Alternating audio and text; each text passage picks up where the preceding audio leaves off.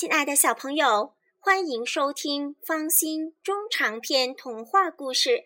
今天方心给大家带来的故事是《舒克和贝塔历险记》第二十九章：小花猫变成了大花猫。舒克和贝塔被一个男孩子抓获。原来，一只大花猫蹲在阳台上，正虎视眈眈地盯着他们的直升飞机。借着月光一看，舒克就认出来了，这不是以前蜜蜂皇后为他举办宴会时要处死他的那只小花猫吗？转眼都长这么大了，糟了，这是我的冤家！舒克小声告诉贝塔：“快起飞呀！”贝塔把电池没电的事儿忘了，没电呀！舒克提醒贝塔，贝塔一屁股坐在椅子上。大花猫觉得从天上落下来的这架直升飞机挺面熟，可一时又想不起来在哪儿见过。舒克的直升飞机原来是米黄色的，刚才在大烟囱里被熏黑了。啊，想起来了！大花猫终于想起来了，这是一只名叫舒克的小老鼠的直升飞机。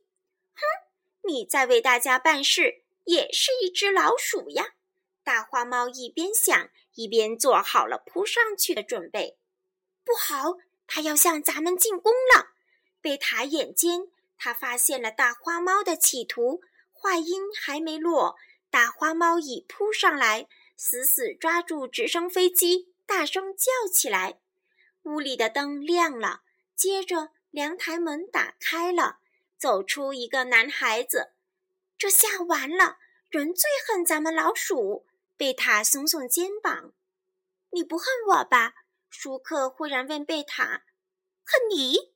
干嘛恨你？是我把你吊到天上才有今天呀！”“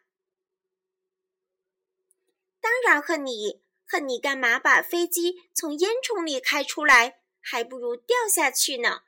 舒克笑了，贝塔也笑了，不过笑得挺惨。男孩子低头一看。眼睛亮了，哟，一架直升飞机，后边还有一辆坦克，哪儿来的？男孩子在阳台下边看看，是二层高的楼，大花猫不可能叼着直升飞机和坦克爬上来呀，自己飞来的。男孩子激动了，他弯腰拿起直升飞机和坦克，冲进屋里。亲爱的小朋友。故事讲完了，你想知道接下来发生什么事情吗？